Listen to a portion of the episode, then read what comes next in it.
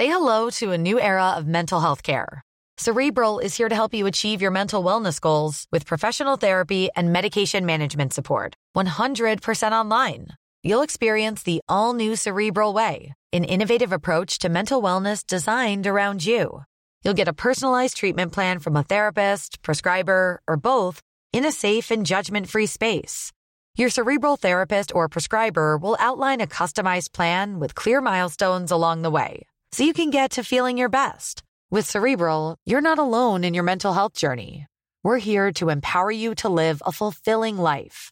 So take that first step towards a brighter future and sign up today at cerebral.com slash podcast and use code ACasts to get 15% off your first month. Offer only valid on monthly plans. Other exclusions may apply. Offer ends July 31st, 2024. See site for details.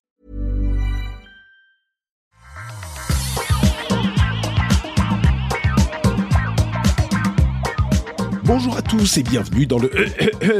Qu'est-ce qui, ça- qu'est-ce qui se passe? Je suis Patrick. C'est quoi, ça? Et c'est Jeff, le choc, le choc du merge qui s'est bien passé, dont on va parler tout de suite dans le rendez-vous tech, le merge de Ethereum, qui s'est incroyablement bien passé, surprise euh, générale.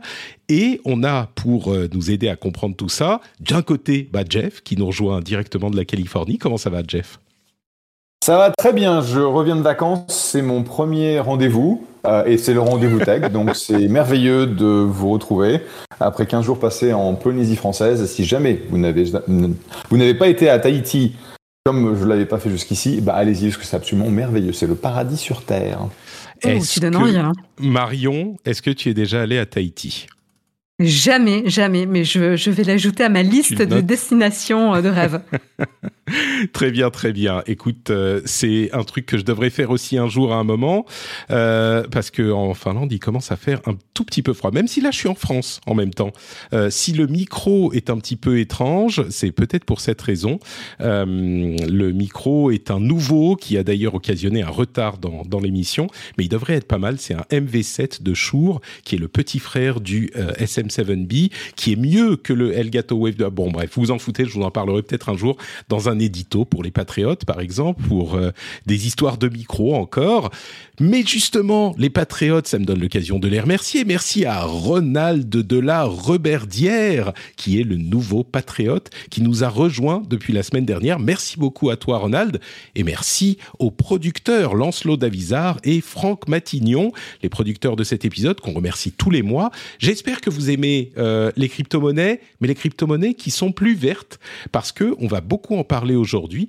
On a le merge de euh, de de- d'Ethereum qu'on va vous détailler parce qu'il a eu lieu, ça y est, c'est terminé. On a aussi d'autres sujets intéressants, comme par exemple le rachat de Figma par Adobe, qui est un gros morceau pour plusieurs raisons, et je poserai des questions à Jeff à ce propos. Euh, et puis quelques autres petits trucs aussi. L'épisode risque d'être un petit peu plus court, ça doit être la 30e fois que je dis ça dans l'émission, mais possiblement, possiblement cette fois-ci. Donc, on se lance tout de suite. Euh, J'ai pas les jingles pour le bonheur de certains, mais on a le résumé de ce qui s'est passé avec l'Ethereum. Et ce qui s'est passé, c'est un truc dont on vous parle depuis quelque temps. The Merge, ça fait un petit peu titre de film, ça n'en est pas un, même si techniquement c'est beaucoup plus impressionnant que ce qu'on peut voir dans certains films. Euh, c'est en fait le passage de l'Ethereum du proof of work au proof of stake. Qu'est-ce que ça veut dire ça? C'est que traditionnellement et même à la base, les blockchains et les crypto-monnaies fonctionnent avec des processus qui sont par conception extrêmement consommateurs d'énergie, c'est-à-dire qu'ils nécessitent pour fonctionner de résoudre des problèmes mathématiques complexes qui ne peuvent être faits que par des machines puissantes qui euh, consomment beaucoup d'énergie pour faire des calculs très très euh, compliqués. Et au départ, au lancement du Bitcoin et de la blockchain, c'est peut-être peut-être pas un souci, mais d'une part, la complexité croît, donc ça consomme de plus en plus, et puis surtout, la- la- l'ampleur qu'ont pris ces crypto-monnaies a continué à croître, et euh, déjà, ça devient une problématique qu'on évoque très souvent, et dans le futur, si on veut que c'est, enfin, si les promoteurs de ces crypto-monnaies, et plus d'une manière plus générale, parce qu'on parle de l'Ethereum, de la blockchain et de ses différents usages, bah, si on veut les envisager de manière euh, un petit peu sérieuse, eh ben, il faut trouver une solution à ce problème La solution à ce problème, c'est le proof of stake. Il y en a plusieurs, mais celui qui est le plus populaire dans les crypto-monnaies et dans les blockchains, c'est le proof of stake, qui fonctionne d'une manière différente, c'est-à-dire qu'au lieu de résoudre des problèmes très complexes pour valider des blocs dans la blockchain et être récompensé euh, avec des, euh, des bitcoins, des bitcoins ou la crypto-monnaie de la blockchain, et eh ben ce qu'on fait, c'est qu'on dit, je vais mettre en, en escrow, comment on dit euh, Marion en escrow euh, le, en, en, français, en garantie, en gage? C'est ça. Euh, ouais, c'est ça, c'est une garantie, ouais. C'est c'est euh, une caution, en fait, on dit caution. Exactement. Voilà, donc on met en caution, merci, heureusement que tu es là. On met comme on donne comme caution un certain nombre de ETH, euh, ETH, le euh, la crypto-monnaie du de la blockchain Ethereum et euh, on valide la, le bloc et une fois que le bloc est bien validé, immuable, hein, souvenez-vous, la blockchain, son gros, sa grosse caractéristique, c'est que une fois qu'un bloc est validé, tout ce qui est enregistré dedans est validé pour toujours. C'est littéralement gravé dans la roche et encore plus.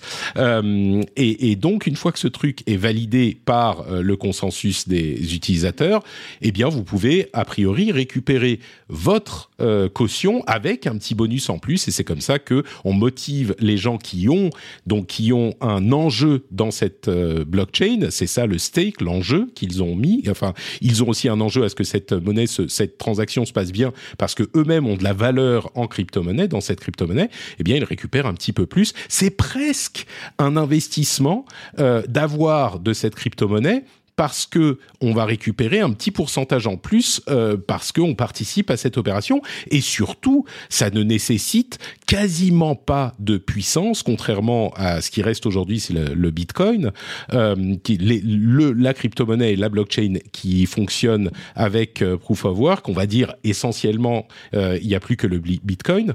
Euh, et donc ça nécessite pas plus de puissance que n'importe quelle autre opération informatique classique il reste la question de la consommation de l'informatique, ça on peut le mettre de côté. Les questions d'utilisation des blockchains et des crypto-monnaies, euh, qui est également un autre problème, mais l'un des plus gros griefs qu'on avait envers les crypto-monnaies, enfin en tout cas dans le cas de Ethereum, qui était sa consommation énergétique, est maintenant euh, absolument atomisé. C'est-à-dire qu'il n'y a plus aucune raison de reprocher à Ethereum de consommer trop d'énergie, au-delà de la consommation, encore une fois, des de, de, de, des systèmes informatiques en général.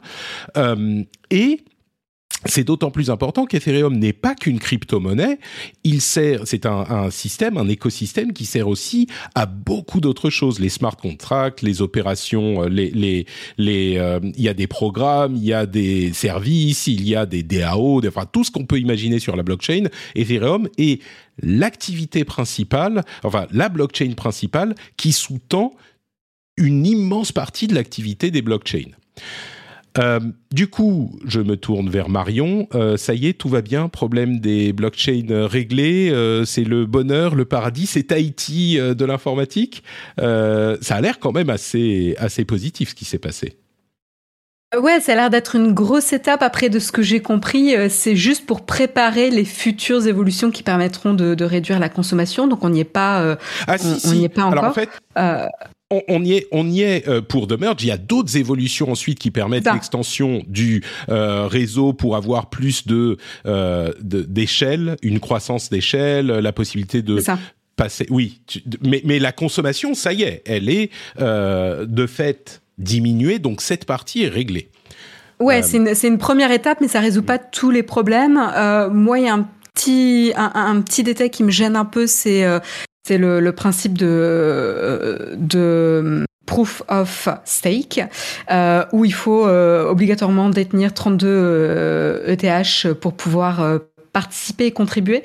Euh, pour moi, c'est vraiment laisser l'accès à, un petit groupe de, de, personnes et ça devient un groupe très élitiste. Je trouve ça assez dangereux. Euh, comme principe. Alors il y avait déjà un petit peu le côté élitiste avec, euh, euh, enfin le, le, problème euh, d'avoir le matériel assez performant pour pouvoir miner, qui du coup conditionnait l'accès au, au, minage de, de crypto-monnaies. Mais mais je trouve que l'accès du, du, proof of stake est, est assez problématique également. donc je, je, serais assez intéressée pour voir les, les alternatives aussi qui, qui existent autres que, que ça, mais je Ouais, je voilà, c'est mon avis. Euh. Non, mais tu, tu, fais bien de le noter parce que c'est une opposition philosophique très forte entre le proof of work et le proof of stake parce que au départ, la blockchain et les crypto-monnaies ont comme idéal la décentralisation, euh, alors du système financier d'une part, mais d'une manière générale de euh, la, la, la, du fonctionnement euh, de l'informatique. Et cette philosophie est exactement comme tu le dis, profondément mise à mal par le proof of stake, c'est une sorte de recentralisation euh, des enjeux, des, des, des contrôleurs de cette euh, blockchain. Alors, aussi, comme tu le dis, euh, bon, concrètement, euh, on avait cette centralisation déjà parce qu'il fallait des fermes de serveurs entiers. Il en faut encore pour le Bitcoin, des fermes de serveurs entiers euh, pour pouvoir participer à cette activité. Mais philosophiquement, c'est d'ailleurs pour ça que beaucoup de d'acteurs du Bitcoin s'y opposent, en plus du fait que beaucoup de gens ont investi énormément dans ces machines et dans ces fermes, et que du coup, ils veulent pas qu'on passe au, au, proof of stake parce que ça, ça servirait plus à rien. Mais c'est d'ailleurs ce qui se passe déjà avec l'Ethereum il y a plein de mineurs Ethereum qui ne qui ne peuvent plus utiliser parce que il y avait un projet, enfin des, des idées de fork euh, de la blockchain qui disait Ethereum, je me souviens plus du nom de de la blockchain qui resterait en proof of euh, stake, euh, pardon, en proof of work. Ça a pas l'air de prendre. Là, c'est les premiers jours, mais ça a pas l'air de prendre. Et du coup, les gens qui avaient des fermes de serveurs pour miner de l'Ethereum, bah n'en ont plus n'en plus du tout l'utilité euh, et sont en train de revendre les cartes graphiques partout. Pourquoi? Moi, je me suis demandé pourquoi ils pouvaient pas passer au Bitcoin, par exemple, se mettre à, miner du Bitcoin. Et le truc, c'est que les Bitcoins aujourd'hui sont tellement difficiles à miner, en plus du fait que l'énergie coûte cher, hein, donc euh, ça c'est un facteur aussi, même si la plupart des grosses euh, fermes sont dans les euh, pays où l'énergie est utilisée à tel ou tel moment quand elle serait perdue autrement, ou alors de, l'énergie verte qui est spécifiquement à côté des, des, des barrages qui fournissent de l'énergie, etc. Mais en fait, le vrai problème, c'est que le Bitcoin est tellement compliqué à miner qu'il faut des euh, ASICs qui sont des, des, processeurs spécialisés, spécifiquement faits pour miner ça. Donc même les mineurs qui ont euh, de, de, quoi miner de l'Ethereum ne peuvent pas reconvertir leur matériel pour miner en Bitcoin. Donc vraiment, tu vois, il y a aussi cette concentration de la de la des personnes qui peuvent le faire de toute façon. Même si en théorie, bon bah n'importe qui peut acheter un petit, une petite machine et essayer, mais ça devient un peu, euh, un petit peu utopique, je trouve. Bah, le, problème en se disant euh, il suffit d'avoir une petite machine, c'est que c'est pas vrai. C'est-à-dire que tu vas avoir euh, un groupe de personnes avec des petites machines qui vont essayer de miner, mais comme en fait c'est à celui qui aura le plus de puissance, qui aura résolu le problème donné, qui va récupérer le, le, la, la crypto-monnaie, ben, en fait, enfin qui aura récupéré la blockchain, les autres vont travailler pour rien. Donc il y a, là, il y a un problème fondamental où il y a beaucoup de travail qui est perdu. Euh, ce qui sera pas le cas avec le proof of stake, euh, puisque du coup, comme tu es validé euh, en amont, bah voilà, chaque personne qui contribue euh, pourra, enfin, va travailler et sera, enfin, son travail sera utilisé, ce qui est pas le cas du proof of work. Donc ça, je trouve ça intéressant, mais en effet, d'avoir une barrière à l'entrée de, de aujourd'hui 66 000 euros, puisque ça correspond à peu près à 32 ETH pour participer, je, je voilà, je trouve que en termes de principe. Après, euh, je viens pas avec une contre-proposition, c'est-à-dire que c'est facile de critiquer, mais je je, je j'ai pas, de, voilà aujourd'hui j'ai pas de contre-alternative parfaite quoi. Et puis surtout, euh, cette opération, ce qu'il faut noter, c'est à quel point elle a été magnifiquement effectuée. Euh, elle a été vraiment, vraiment euh, gérée. C'était un truc hyper compliqué à faire. Et techniquement, c'était une opération, ça correspondait, enfin, je sais pas, c'était genre changer les fondations de, d'un gratte-ciel pendant que le gratte-ciel est encore en place. Tu vois, c'était hyper compliqué à faire. Tout le monde s'attendait à ce qu'il y ait des merdes. Et beaucoup de gens moquaient les différents retards qui ont été euh, qui ont été nécessaires pour finalement lancer le, le changement. Et en fait, bah, c'est juste que c'était des gens prudents et compétents qui ont bien fait les choses et au final, ça s'est super bien passé, quoi. Mais c'est ouais, de ce que j'ai compris, il fallait quand même euh, que 16 400 mineurs se coordonnent pour lancer les mises à jour de leur système en même temps. Ils avaient une très courte période. Chapeau. Mm. Ouais. chapeau quand même. C'est une jolie, c'est un joli travail de collaboration quand même. Et puis The Merge, c'est parce que la blockchain de test, qui je me souviens plus de son nom, mais la blockchain de test sur laquelle ils étaient déjà en proof of work, euh, en proof of stake, euh, devait être mergée, donc fusionnée avec la blockchain générale. Et c'est ça qui s'est qui s'est produit. Donc euh, beau beau boulot, Jeff. Je suis curieux. Euh, quelle est l'ambiance sur les crypto-monnaies et euh, dans la Silicon Valley Et surtout, est-ce que ce passage, parce que l'objection euh, écologiste est, certainement la plus grande qu'on faisait au, système de blockchain, en les crypto-monnaies c'est particulier, les NFT c'est particulier, mais la technologie en elle-même était hyper consommatrice d'électricité et d'énergie. Là, cette euh, critique s'évapore complètement. Est-ce que dans la Silicon Valley, il y a des gens qui euh, regardent ça et se disent OK, maintenant peut-être que c'est un système qui qui peut donner quelque chose dans lequel on peut euh, auquel on peut s'intéresser?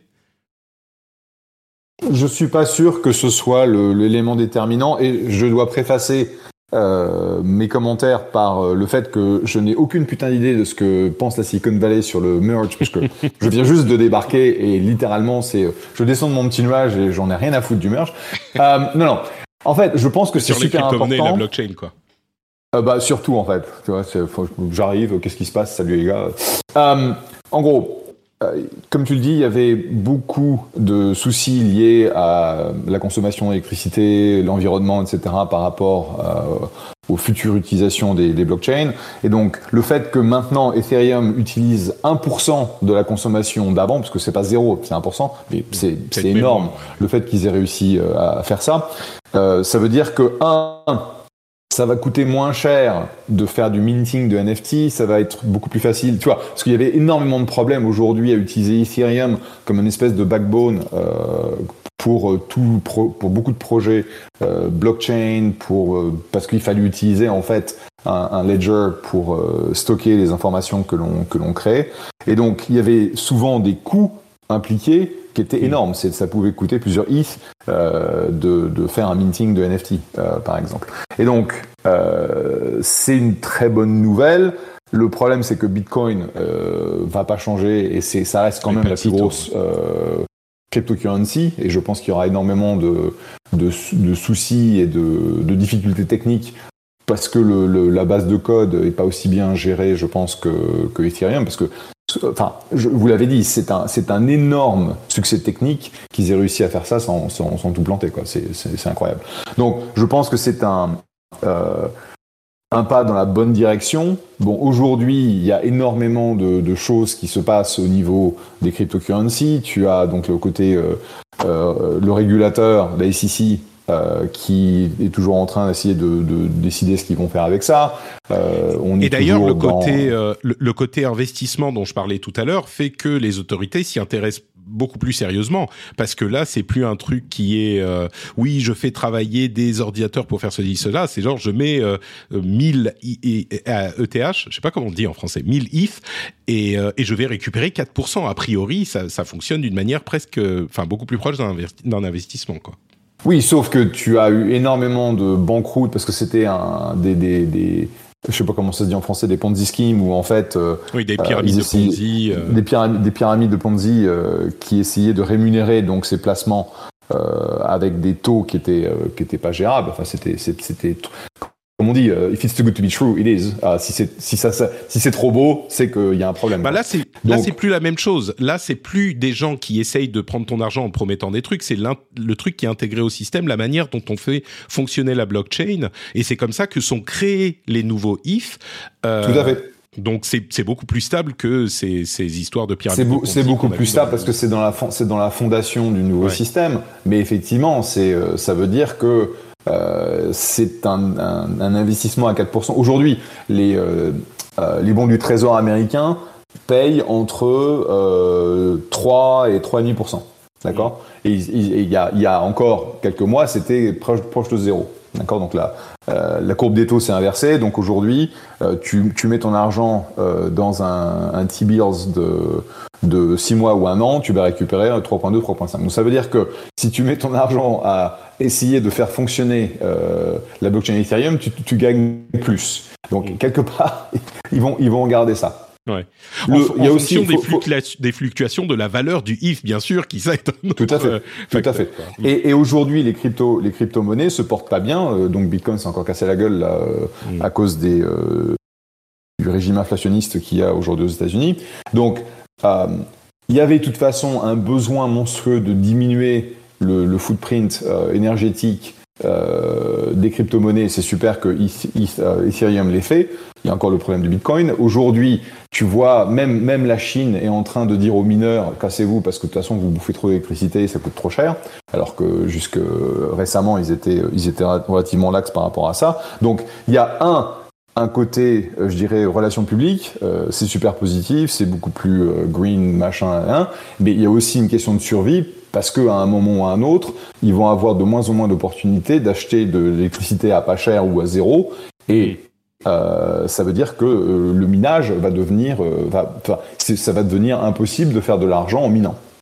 Ouais, il y a, effectivement une question de survie, tu as tout à fait raison, euh, philosophique et pratique. quoi. C'est hyper difficile de continuer à valider les blocs quand l'argent coûte euh, aussi cher. Bon, on verra ce que Mais ça pour Répondre, pour répondre à ta question fondamentale, ça n'a rien changé en fait sur la perception. Aujourd'hui, tu veux, il y a euh, jusqu'à la fin de l'année 2021, début 2022, tout le monde partait investir dans les boîtes de crypto, dans les DAOs, dans les machins, dans les trucs, dans le Web3. Euh, ça s'est bien gelé à cause bah, du crash euh, que l'on a vu dans les marchés financiers et euh, dans le, retrait général des investisseurs qu'on a vu en, en, Q2 et Q3, ça a été très prononcé sur le monde de la crypto et du Web3. Et on va voir ce que ça va. Je pense pas que ça va changer grand chose, mais je vois ça comme un élément très positif.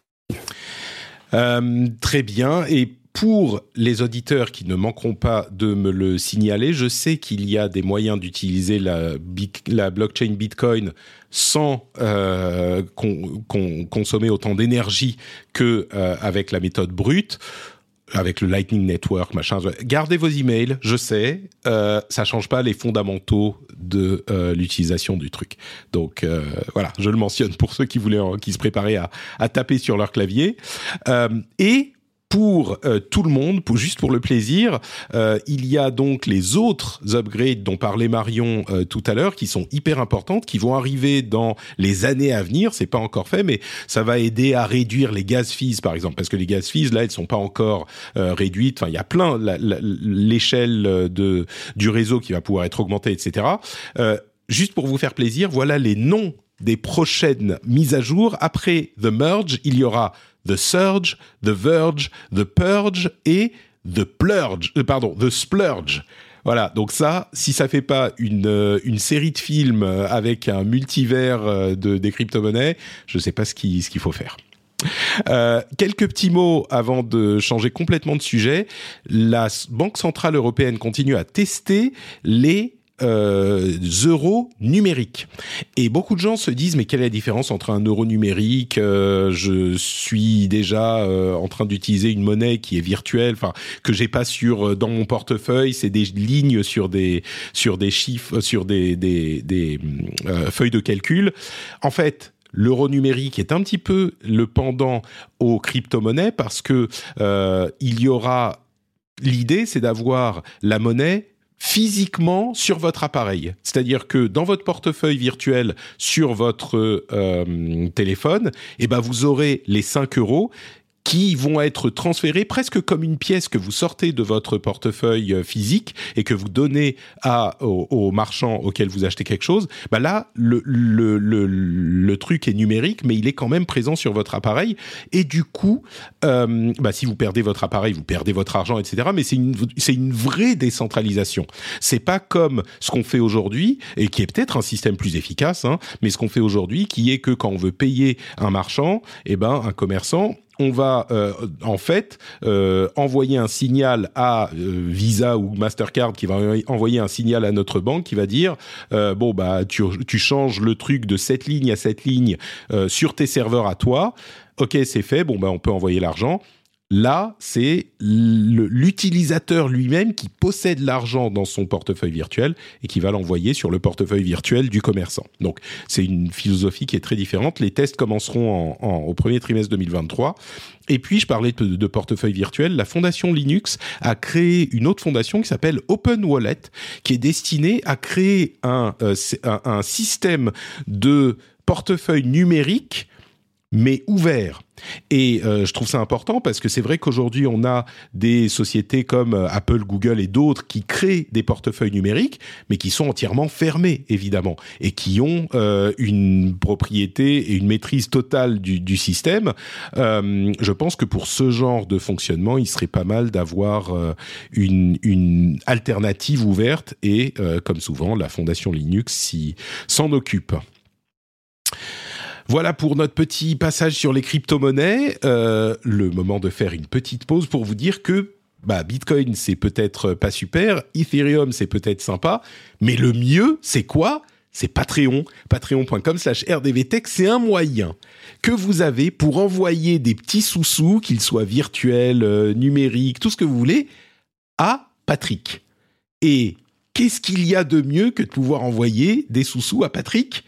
Moi, franchement, objectivement, je sais pas. Et vous pouvez le faire depuis votre téléphone. Pas besoin d'Apple Wallet, pas besoin de Open Wallet, pas besoin de Google Wallet, tous ces trucs. Non, vous allez sur Patreon, patreon.com slash rdvtech et vous pouvez soutenir l'émission. C'est ça qui est important. C'est soutenir l'émission. C'est ça qui compte, en fait et surtout le fait que vous ayez des bonus, des bonus comme les émissions sans pub, les émissions avec des timecodes, les émissions euh, bonus, etc., etc. Si vous appréciez l'émission, vous savez où aller, patreon.com/slash rdvtech. Et un grand merci à tous ceux et celles qui le font ou qui pensent à le faire. Et puis un petit mot pour remercier aussi Fredou du Canada qui nous dit sur iTunes, il a laissé un petit commentaire, euh, il dit une référence, j'ouvre l'application Balado d'Apple Canada, c'est le nom de podcast, des podcasts ici, pour la première fois pour enfin noter l'émission de Patrick que j'écoute chaque semaine depuis plus d'un an. C'est toujours un plaisir de l'écouter sur la route vers le travail. On apprend toujours un tas de choses sur plein de sujets. Merci Patrick pour ton travail. J'espère pouvoir t'écouter encore de nombreuses années. PS, lâche Paris et viens à Québec pour tes prochaines vacances. Tu seras bien plus reposé et ta foi en l'humanité sera restaurée. Il faudrait que je retourne au Canada. J'y suis allé une fois il y a très très très longtemps et j'avais passé un très bon moment.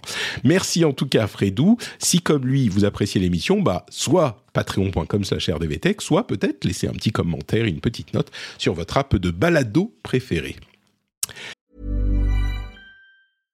Catch those springtime vibes all over Arizona. Break out of the winter blues by hitting the water at one of our lake and river parks. Take a hike among the wildflowers. Just make sure to stay on the trails and leave the flowers for the bees. Discover Arizona's best kept secret and visit azstateparks.com slash amazing to start your springtime adventure.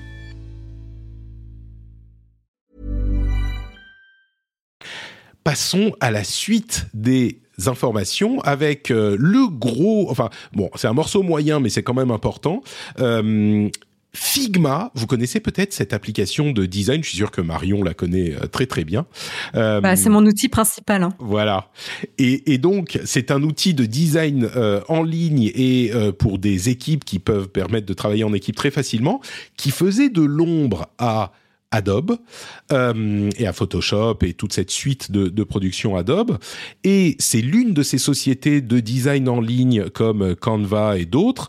Et Figma, qui était un petit peu plus complexe, un petit peu plus euh, professionnel que euh, les alternatives comme, comme, Canva, vient d'obtenir une, une offre de rachat ou d'achat tout court, parce que c'est une société privée, une offre d'achat Adobe à 20 milliards de dollars. Alors, vous allez me dire, oh, 20 milliards, enfin, on a déjà vu des rachats plus importants, c'est pas grand grand chose.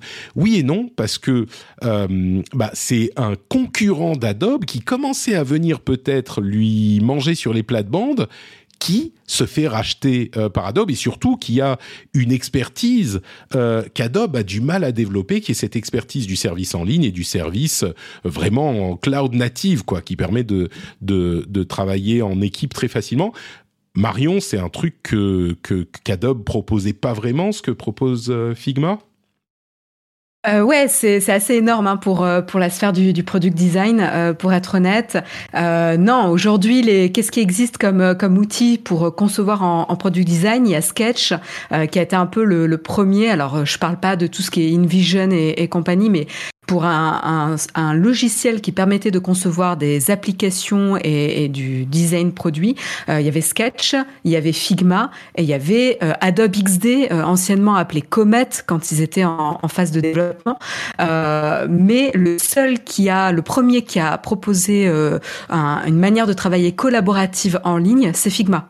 Euh, les autres étaient en retard. Et c'est là que, lors du confinement, euh, l'usage et euh, la, la, base d'utilisateurs a explosé pour Figma, en fait. Hein. Nous, on a eu, euh, chez Alan, il se trouve que par un concours de circonstances, on est passé euh, de Sketch à Figma en février 2020. Donc le timing, je vous raconte pas quoi. Heureusement euh, qu'on y est passé juste avant le confinement parce qu'en fait on était déjà prêt pour travailler de manière collaborative à distance. Et ça a vraiment euh, changé la manière dont on travaillait quoi. Et du coup, euh, c'est une société qui est dans une position euh, assez unique, euh, qui, je disais, fait de l'ombre à Adobe. C'est pas vraiment que les gens qui utilisent plutôt les produits Adobe se dirigent systématiquement vers Figma, mais c'est surtout que euh, Figma euh, euh, prend commence à prendre des revenus qui pourraient aller à Adobe autrement. Donc bon, c'est un petit peu la même chose d'une certaine manière, mais là où c'est très surprenant, c'est que 20 milliards, c'est une somme qui est vraiment énorme, surtout comparé aux revenus euh, de Figma, qui sont environ 400 millions euh, de dollars de, de revenus euh, récurrents euh, moyens. Donc bon, de 400 millions, c'est beaucoup, mais 20 milliards, c'est quand même beaucoup plus. Et du coup, euh, les préoccupations de, de, de de, de, de, comment dire de bah, Adobe qui va racheter un concurrent potentiel et donc de questions de concurrence s'entendent forcément. Euh, J'ai entendu quelques voix dire ah bah oui mais euh, c'est les exits des investisseurs et donc si les autorités de, concurrence euh, euh, interdisent ce rachat, euh, ça démotivera les investisseurs, etc. Bon, toi c'est ton univers, Jeff, donc j'imagine que tu es aligné sur cette idée ou bah, parce qu'une autre idée que j'ai entendue aussi, c'est Maintenant, enfin, Figma, ils avaient vraiment le vent en poupe, ils auraient pu continuer, peut-être même valoir beaucoup plus à une entrée en bourse dans un, deux, trois ans et venir disrupter Adobe et là vraiment remplacer un géant. Euh, donc je sais. Alors ensuite, je suis sûr que les deux idées se valent, mais Jeff, toi en tant que qu'investisseur euh, dans dans la tech, comment tu vois la chose? Ah bah je vois la chose. Euh, un, ça me fait mal parce que malheureusement j'ai rencontré Dylan Field en mai 2013 et j'ai passé sur Figma. et donc, euh, ça rejoint la longue liste euh, des boîtes que j'ai, dans lesquelles j'aurais pu investir et où j'ai foiré, donc euh, que ce soit Uber, LinkedIn, Airbnb et j'en passe des meilleurs.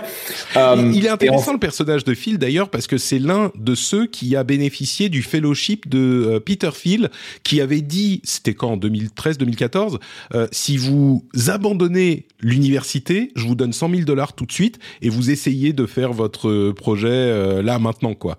Et euh, bon, ça a pris un moment. Il a fait des trucs qui n'ont pas bien marché avec des drones, des, des histoires du genre.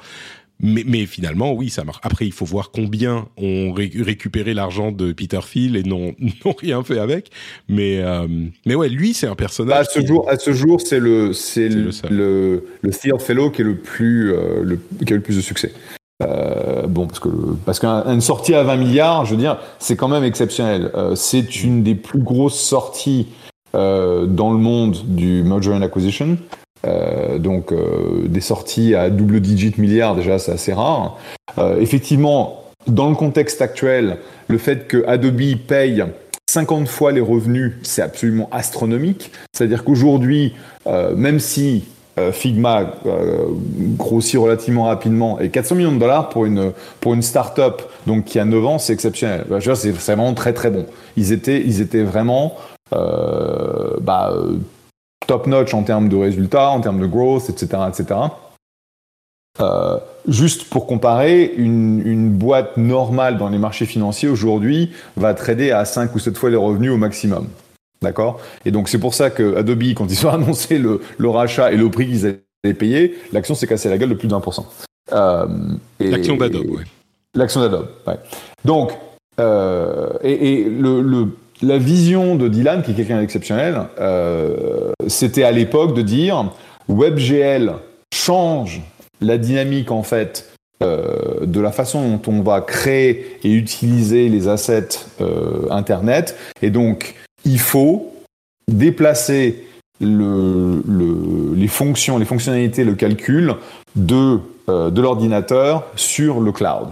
Et donc on parle du cloud d'il y a 9 ans. Et objectivement, j'ai dit, euh, écoute, euh, il, va il va falloir que tu lèves énormément d'argent pour être en compétition avec Adobe, et, et, ça va être trop difficile, et je le, et je le vois pas. Et bah malheureusement, je me suis gouré. Et donc, pour répondre, pour répondre à ta question, oui, va y avoir énormément euh, de travail du régulateur. Donc l'acquisition, la, si elle est approuvée, ça va prendre 6 à 12 mois. Parce que on est dans un environnement où euh, beaucoup de démocrates veulent péter les grandes boîtes de tech. Euh, il y a un, sentiment euh, antitrust très très fort aujourd'hui au niveau du, Sénat et de, la, House. Et donc, je pense qu'il va y avoir beaucoup d'introspection par rapport à ça. Et, objectivement, je sais pas si le deal va passer. On verra. Il y a des gens qui disent il n'y a aucune chance dans l'environnement actuel. Euh, c'est un exemple, en fait, comme tu le disais, de, mouvement euh, anti-compétitif, c'est-à-dire que Adobe voit un compétiteur qui se développe. C'est clair que euh, Figma va pas s'arrêter à 400 millions de revenus, et donc plutôt que d'essayer de, les battre au niveau technique, ce qui est impossible pour Adobe, parce qu'ils ont pas.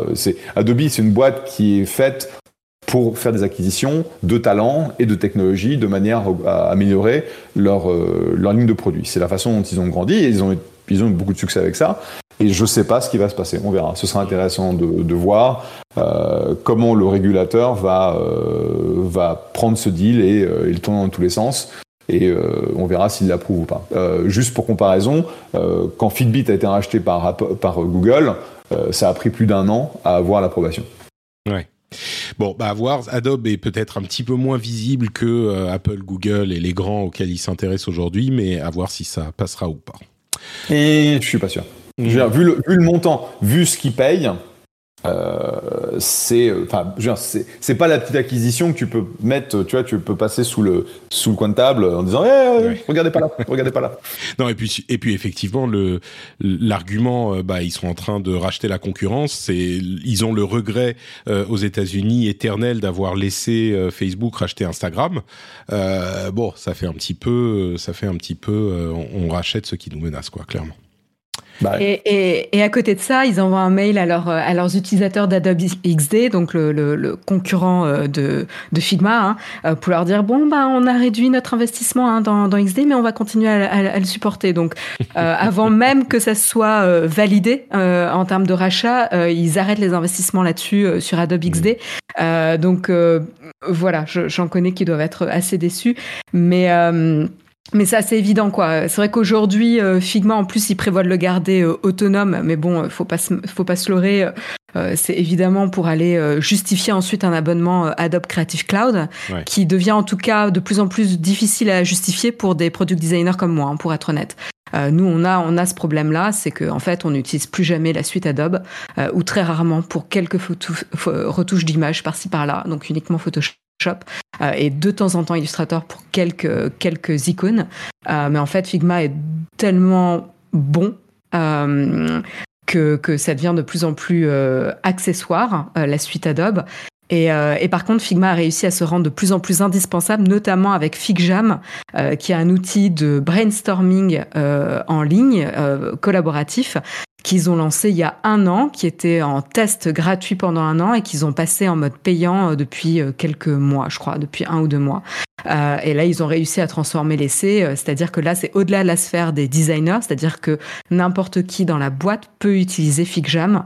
Et, euh, et, en tout cas, nous, on le voit chez Alan, beaucoup, beaucoup de profils l'utilisent, quoi. Donc ça, c'est assez impressionnant en termes de, de développement de produits et de vision, quoi. Donc chapeau à Très intéressant. Euh, c'est vrai que moi, dans, dans mon environnement, euh, alors je suis pas designer et je fréquente pas que des designers, mais il y a, y a, allez, 5-10 ans, euh, j'entends, tu entendais toujours parler quelqu'un qui va dire ah bah je te fais ça sur Photoshop ou je fais j'ai besoin d'illustrateurs machin. Aujourd'hui non, c'est tout le monde est euh, sur Figma. À la limite sur Canva quand c'est des petits des influenceurs qui vont faire des, des petits designs euh, d'images euh, pour le web, mais sinon les gens travaillent sur Figma, ouais, c'est sûr ou Sketch. Sketch a, tu mm. vois, potentiellement, si Figma se fait racheter par Adobe, euh, il y en a qui vont, qui vont être vexés parce que ça sera plus un, logiciel indépendant euh, et potentiellement pourrait se tourner vers Sketch. Donc, euh, à voir. Mais euh, pour le, tout le succès de Adobe, euh, il y a une vraie animosité envers la boîte. Hein, euh, de, de, les ah gens l'utilisent parce qu'ils sont obligés. Mais l'alternative est quelque chose que les gens célèbrent. Quoi. Donc le fait que Figma, qui était le refuge des gens qui détestent Adobe, euh, se fasse racheter par Adobe, il y a un petit peu de, de frustration là aussi, je pense. Ouais, mais je pense qu'il y a, il y a des, des principes fondamentaux qui font que, par exemple, Figma, euh, euh, d'abord, c'était innovant, c'est-à-dire qu'ils avaient un, un, un cycle d'itération sur leurs produits quand même relativement rapide. Quand je te dis que FigJam, ils l'ont lancé euh, en un an, alors ils le développaient peut-être dans leur coin, mais en gros, ils ont sorti un outil assez basique et ils n'ont pas arrêté de le développer en prenant des retours et ensuite ils l'ont monétisé un an après. C'est quand même assez impressionnant. Ensuite, Figma propose quand même un, une formule gratuite que ne fait pas Adobe. à 30 jours d'essai mais, mais après c'est terminé. Alors que Figma, si tu utilises pour un projet, tu peux l'utiliser gratuitement, sans contrainte de temps. Euh, donc euh, donc il y a pas mal de principes où évidemment les gens sont très frileux euh, ou un peu un peu effrayés à l'idée du, du rachat par Adobe quoi. Mmh. Euh, et pareil, enfin, excuse-moi, mais les, les, les interfaces d'Adobe, moi j'attendais qu'une chose, c'était de partir Photoshop Illustrator, quoi. ouais, bah, comme voilà, tu illustres bien ce que, ce que je disais à l'instant. Euh, T'étais où Marion en 2013 quand, quand, quand j'ai posé la question à cinq de mes euh, euh, soit designers, soit euh, chefs de produit dans mes, dans mes startups, je disais ouais ouais ça peut être intéressant, il a une bonne vision, mais il y a tellement de boulot à faire pour euh, développer un ensemble compétitif de fonctionnalités c'est pas c'est pas clair. Et en fait, les gens étaient intéressés par avoir à l'époque euh, par une alternative à Photoshop et aux outils d'Adobe, mais euh, c'était pas un, un, slam dunk comme on dit, euh, et donc c'est pour ça que j'ai pas investi. Oh, franchement, j'en ai entendu j'en ai entendu parler plutôt tard. Euh, j'ai eu la chance de rencontrer le Dylan Field également euh, et d'en discuter avec lui quand j'étais quand je suis arrivée chez Alan, mais j'en ai entendu parler vers 2000 2000 2015, 2017, donc relativement tard, tu vois. Et, euh, et avant, c'était surtout Invision dont on parlait beaucoup, qui s'est cassé la gueule d'ailleurs. Mmh, c'est vrai. Bon, quelques petites news en plus. Euh, D'abord, si vous avez un iPhone 14 Pro, euh, certains disent que quand on utilise la caméra dans TikTok, Snapchat ou Instagram, euh, ben en fait, le module euh, de stabilisation d'image se met à délirer complètement et se met à bouger, presque à vibrer. Il fait tac tac tac tac tac tac tac. Il y a des, des vidéos très impressionnantes. On ne sait pas ce qui se passe, mais le module bouge physiquement dans la caméra et fait du bruit en se cognant au, bord. Euh, J'imagine qu'Apple va poster un patch très très vite parce que ça fait ça fait très très sale. Euh, C'est pas très propre quoi cette histoire.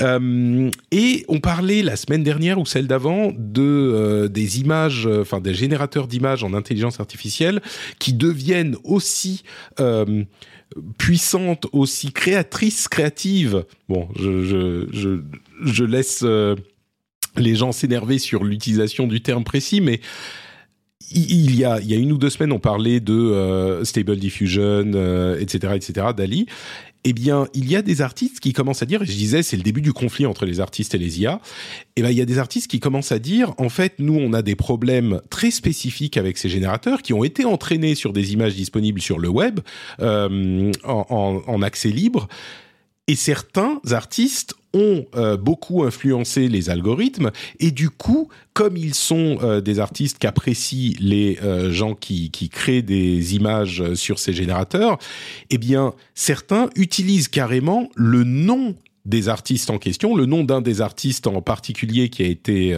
cité, c'est Greg Rutkowski qui est beaucoup utilisé sur certains de ces générateurs. Il a créé des images de fantasy pour des jeux vidéo, etc. Et quand on met une requête avec son nom dans la requête, par exemple un mage qui se bat contre un dragon avec une épée de, feu, Greg Rutkowski et on fait cette requête comme ça, et ben ça va sortir la requête dans le style de Greg Rutkowski. Et au début, il se disait bon bah ça va me faire de la pub, ça va me donner de la visibilité, mais il se rend compte que alors c'est lui l'exemple dont qu'on donne, hein, mais parce que euh, euh, par exemple il est il est beaucoup plus utilisé, genre 50 euh, fois plus utilisé que Da Vinci ou Picasso ou ce genre de choses. Mais du coup, quand il va chercher lui sur Google son propre nom, il ne réussit plus à trouver ses œuvres mais il est complètement noyé sous celles de Midjourney qui ont été créées avec son nom dans la requête. Alors lui, il n'est pas belliqueux, il n'est pas particulièrement anti-IA, mais il dit bah ça pose un vrai problème euh, parce que du coup ça me ça c'est ça crée tellement d'images qu'on ne trouve plus les miennes quoi. Donc euh, c'était un c'est un aspect intéressant de cette euh, de cette discussion qu'on avait il y a une ou deux semaines. Ouais, euh, c'est vraiment, euh, juste pour rebondir un peu, c'est vraiment fascinant hein, euh, comment, comment le, le travail d'illustrateur ou, ou, de graphisme va évoluer avec, avec ces nouveaux types d'outils. parce qu'en fait, finalement, l'intelligence artificielle, c'est un outil, hein, c'est pas quelqu'un qui va remplacer l'humain. Et, et, comment comment les illustrateurs et les graphistes vont se l'approprier. Euh, je pense que c'est vraiment ça l'enjeu. C'est au lieu d'être dans une posture ah mais euh, ça va euh, ça ça va voler mon travail. C'est comment je peux euh, améliorer augmenter ou être encore plus efficace dans mon travail avec ce type d'outils. Donc donc je trouve ça assez intéressant. Nous on a eu la discussion à un moment donné parce qu'on fait appel à une illustratrice pour un de nos de nos produits. Et à un moment donné on, alors on a, on a, tous les droits hein, sur euh, ces illustrations, on a les fichiers sources, etc. Euh, on a, on les, on les paye, hein, on la rémunère pour euh, pour ça. Mais en fait, à un moment donné, on s'est dit bon bah en fait, bientôt, on pourra juste, enfin il y a des intelligences artificielles, tu leur, tu leur donnes ce type d'image et tu leur dis bon bah fais-moi une horloge dans le même style que cette illustration. Et donc là, on n'aurait plus besoin de faire appel à ces services, tu vois. Et donc on s'est posé ce genre de, de questions là-dessus. Donc c'est des, des sujets assez intéressants. Et puis je crois qu'il y aurait, euh, quand c'est aussi spécifique que euh, ce genre de choses, peut-être qu'il y aurait des deals à passer entre les euh, les développeurs de ces algorithmes et l'artiste en question pour dire bon bah on peut générer des images dans le style spécifique de tel ou tel artiste, mais du coup il y a une partie de la rémunération, comme de la rémunération qui va à lui, comme on, on fait des, on partage les revenus de la musique et on les partage avec les artistes quand on a des abonnements, ce genre de choses. Mais bon, tout ça, c'est des, des, systèmes à construire, des nouveaux. Ouais, mais ce qui est compliqué, c'est comment tu vas définir qu'un style d'illustrateur appartient à cet illustrateur. Euh, alors qu'il peut être très similaire à euh, d'autres, euh, une trentaine d'autres illustrateurs. Euh, tu vois, c'est autant un, un, un, une musique et un enchaînement à la rigueur, tu peux calculer et voir l'extrait le, qui est utilisé et le matcher avec quelque chose qui a été créé par un artiste. Autant un style d'illustration, je trouve ça un peu plus abstrait. Bon, moi, ce que je veux dire, c'est si jamais on utilise dans la requête le nom d'un illustrateur spécifique. Tu vois, dans ce cas-là, euh, peut-être qu'on peut se dire bon bah c'est son style à lui qu'on veut, donc. Euh, mais bon, après il y a mille modèles à, à développer sur ces trucs-là. Euh, et puis justement, on parle de copie et d'originalité. Euh, Discord est en train de, euh, de, enfin, a publié une sorte de euh, forum Reddit dans les serveurs, donc d'ajouter une fonction de chaîne qui ressemble à un mix entre forum et Reddit. Meta donc Facebook est en train d'ajouter une fonction qui ressemble à Discord euh, dans Messenger et Facebook. Donc euh, tout le monde se copie, c'est très bien. TikTok est en train d'ajouter une fonction qui ressemble à Biril. On a parlé de Biril à de nombreuses reprises dans l'émission. Donc euh, c'est l'app qui a le vent en poupe en ce moment qui vous dit prenez une photo de vous dans les deux minutes et ça fait une photo de devant vous et votre photo selfie en même temps, qui, qui est hyper populaire en ce moment. Donc TikTok est en train de copier. C'est intéressant TikTok se met à copier des trucs. Pour la première fois depuis des années, tout le monde copie TikTok. Maintenant, TikTok copie quelqu'un d'autre. Et pendant ce temps, Biril est en train d'explorer des moyens d'avoir un service payant pour ne pas avoir à ajouter de la publicité. C'est, ils ont 15 millions d'utilisateurs quotidiens aujourd'hui. Euh, ils en avaient 10 000 il y a euh, un an et demi. Donc euh, c'est quand même une grosse croissance et ils explorent un, système d'abonnement pour éviter de la publicité. Ça serait une première, hein, vraiment, enfin une première. S'ils réussissent leur coup, c'est quand même rare de, de réussir parce que tout le monde va vers la publicité, comme YouTube. Et il y a certaines vidéos YouTube qui ont aujourd'hui 10 pubs qu'on ne peut pas passer par euh, pause pub. Alors c'est des pubs très courtes de 5 secondes, mais quand même 10 pubs à la suite sur YouTube. Euh, quand on part sur le chemin de la pub, euh, bah je pense que ça a l'air d'être assez inévitable quand on est une grosse machine. Euh, D'ailleurs, euh, c'est peut-être le moment d'une coupure pub. Ah non, c'était tout à l'heure, pardon. Mais voilà, donc là c'est un petit peu un medley de, de plusieurs news qui en ressort, c'est que tout le monde copie tout le monde, quoi. Donc euh, les, générateurs d'images en IA, ils sont ils sont juste euh, en train de, faire ce que tout le monde fait depuis longtemps finalement. Donc voilà pour euh, ces quelques petites news. Est-ce qu'on va parler de l'action de Meta qui a chuté de 61% en 12 mois euh, D'Apple, on parlait de pub tout à l'heure, qui euh, continue à augmenter le nombre de placements publicitaires dans l'App Store. Ou, allez, dernière news, euh, Intel qui abandonne les noms Pentium et Celeron qui sont arrivés en, en, quoi il y, a, il y a 30 ans Pentium et un petit peu moins Celeron. Euh, et donc, on aura des, des, processeurs Intel maintenant avec plus de reconnaissance. Euh, vous allez pleurer la, la, perte des noms Pentium et Celeron, bien sûr. Euh, c'est des, des, souvenirs mémorables que, que nous, auxquels nous allons dire au revoir. Bah, oui, parce que moi, je me rappelle quand ils les ont introduits, donc ça me date, puisque du temps, je crois que mon premier ordinateur avait un, un, un 286, un Intel 286. Mm -hmm. donc, et moi j'ai une news, by the way, c'est oui. que euh, pour la première fois depuis deux ou trois ans, je suis en fait excité par l'iPhone 14 et je vais acheter un iPhone 14 euh, à moi et ma petite femme euh, parce qu'ils sont quand même vachement bien. Le 14 Pro, j'imagine, pas le 14. Ouais, le 14 Pro, ouais. Ouais, avec le Dynamic Island. Oh, je suis, je suis amoureux du Dynamic Island. Mais moi, je me, je j'ai réussi à me retenir, tu vois, cette semaine. Et du coup, maintenant, ma, la fièvre est passée. Je me dis non, c'est bon, je vais attendre la semaine prochaine. Très bien. J'ai, comme je disais sur Twitter, j'ai tourné mon clavier sept fois dans ma bouche avant de rentrer mon numéro de carte bleue. Et ça m'aura servi, bien servi, parce que du coup, ça va. Je, je... Moi, j'attendais d'être revenu, parce que je je vais autre chose à faire quand j'étais en en vacances, mais euh, non, c'est.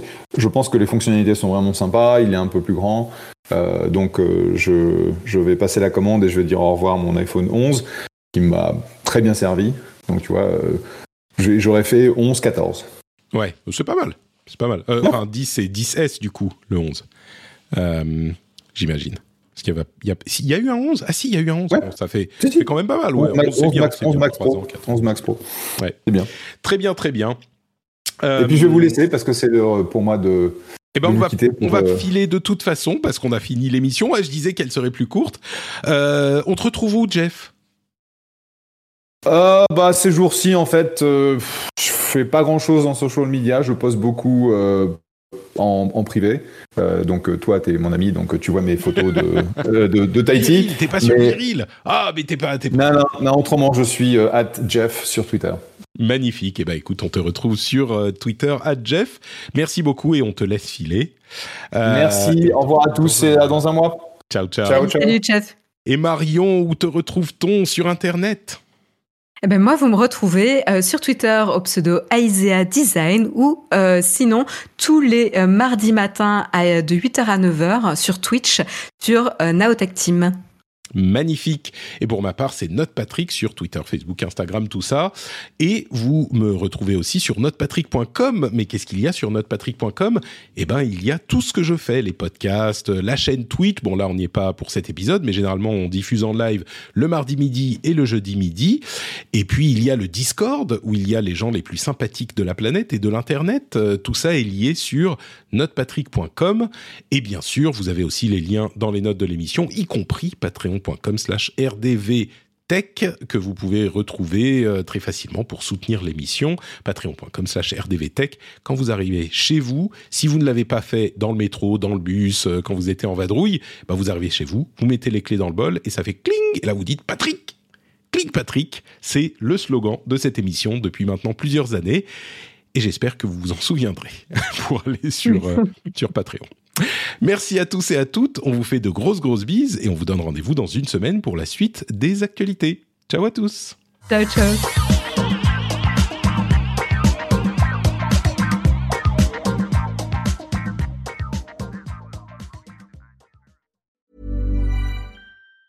Waiting on a tax return? Hopefully, it ends up in your hands. Fraudulent tax returns due to identity theft increased by 30% in 2023. If you're in a bind this tax season, LifeLock can help. Our US based restoration specialists are experts dedicated to helping solve your identity theft issues. And all Lifelock plans are backed by the Million Dollar Protection Package. So we'll reimburse you up to the limits of your plan if you lose money due to identity theft. Help protect your information this tax season with LifeLock. Save up to 25% your first year at LifeLock.com slash aware.